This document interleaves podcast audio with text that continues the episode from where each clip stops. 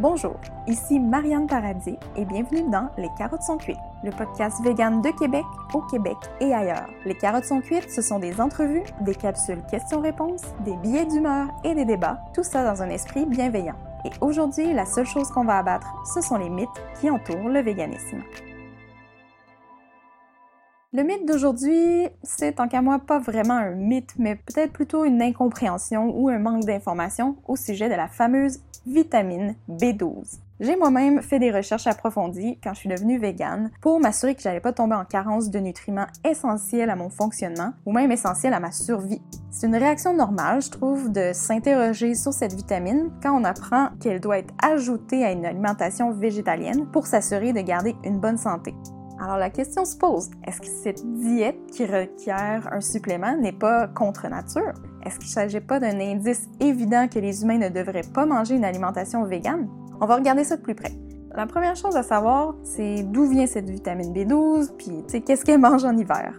La B12 est pas créée par les plantes ni par les animaux, mais plutôt produite exclusivement par des micro-organismes qui se retrouvent sur la terre, dans l'eau ou qui vivent dans le tube digestif de certains animaux herbivores. L'absorption de cette vitamine se produit de trois manières différentes dans le règne animal. Premièrement, les ruminants vont être capables d'absorber directement la B12 par euh, leur alimentation avec de l'herbe et la terre qui va se trouver sur l'herbe. D'autres vont aller chercher leur apport en mangeant leur déjection, comme les lapins. Et finalement, les autres animaux, incluant les humains, vont chercher leur B12 en mangeant les produits animaux, donc de la viande, des produits laitiers, des œufs, ou en mangeant des végétaux et de l'eau qui n'est pas traitée par des produits chimiques ou des pesticides. Mais la réalité actuelle est que on vit dans un monde moderne aseptisé. Notre eau, par exemple, est maintenant filtrée et chlorée pour tuer les mauvaises bactéries, mais également les bonnes bactéries qui nous auraient transmis la vitamine B12. Donc, on n'a plus de B12, mais on n'a plus de choléra non plus, alors c'est quand même une bonne chose. La solution est de manger des produits animaux et personne n'aura de carence alors. Mais c'est pas tout à fait ça. Selon l'étude Framingham Offspring publiée dans l'American Journal of Clinical Nutrition, 39% de la population aurait un taux sanguin de B12 en dessous de la normale, ce qui inclut ceux qui ont une alimentation carnée ou une alimentation végétarienne.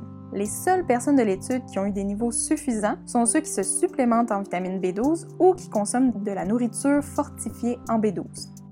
Mais pourquoi une alimentation carnée n'est pas suffisante pour l'apport de vitamine B12? Encore une fois, je vous dirais que c'est la faute de notre monde moderne aseptisé.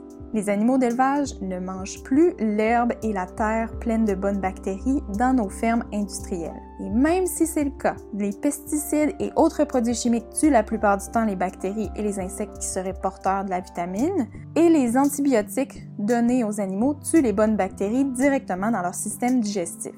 En ce moment, la solution qui prévaut dans l'industrie est de supplémenter l'alimentation des animaux d'élevage. En effet, 90% de la production mondiale de suppléments de vitamine B12 est donnée aux animaux d'élevage.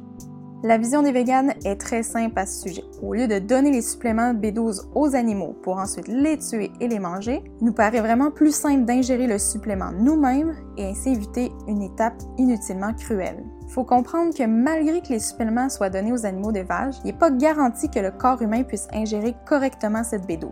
Au niveau moléculaire, la vitamine vient s'attacher à la protéine animale, ce qui nécessite de l'acidité dans l'estomac et des enzymes puissants pour les détacher pour ensuite faire le processus d'absorption dans notre sang. La faible acidité gastrique est la raison pour laquelle 10 à 30% des personnes âgées ont des carences de B12 et qu'un supplément leur est recommandé, peu importe les aliments qu'ils consomment.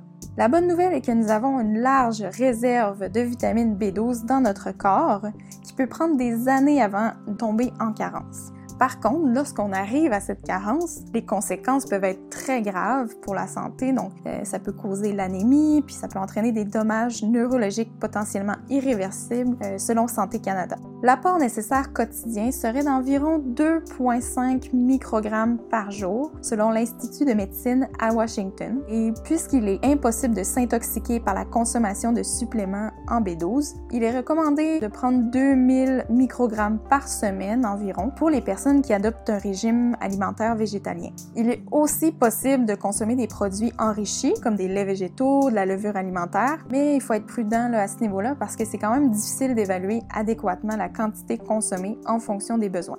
Donc en fin de compte, prendre un supplément de vitamine B12, ça veut pas dire que l'alimentation végane est fondamentalement carencée et contre nature. C'est plutôt une adaptation à un monde moderne aseptisé qui, en bonus, épargne la vie d'un intermédiaire totalement inutile. Là-dessus, je vous laisse sur une petite réflexion. Tout ce questionnement sur les vitamines et l'apport nutritionnel adéquat vise toujours l'alimentation végétalienne parce que c'est ça, c'est une alimentation qui sort de la norme. Mais je vous laisse vous demander, est-ce que vous avez déjà regardé de plus près l'alimentation carnée pour voir si elle répond aux apports nutritionnels adéquats? Êtes-vous certain, et là je m'adresse à mes chers amis omnivores, que vous n'avez pas de carence? Sur ce, merci d'avoir écouté Les carottes sont cuites et à bientôt.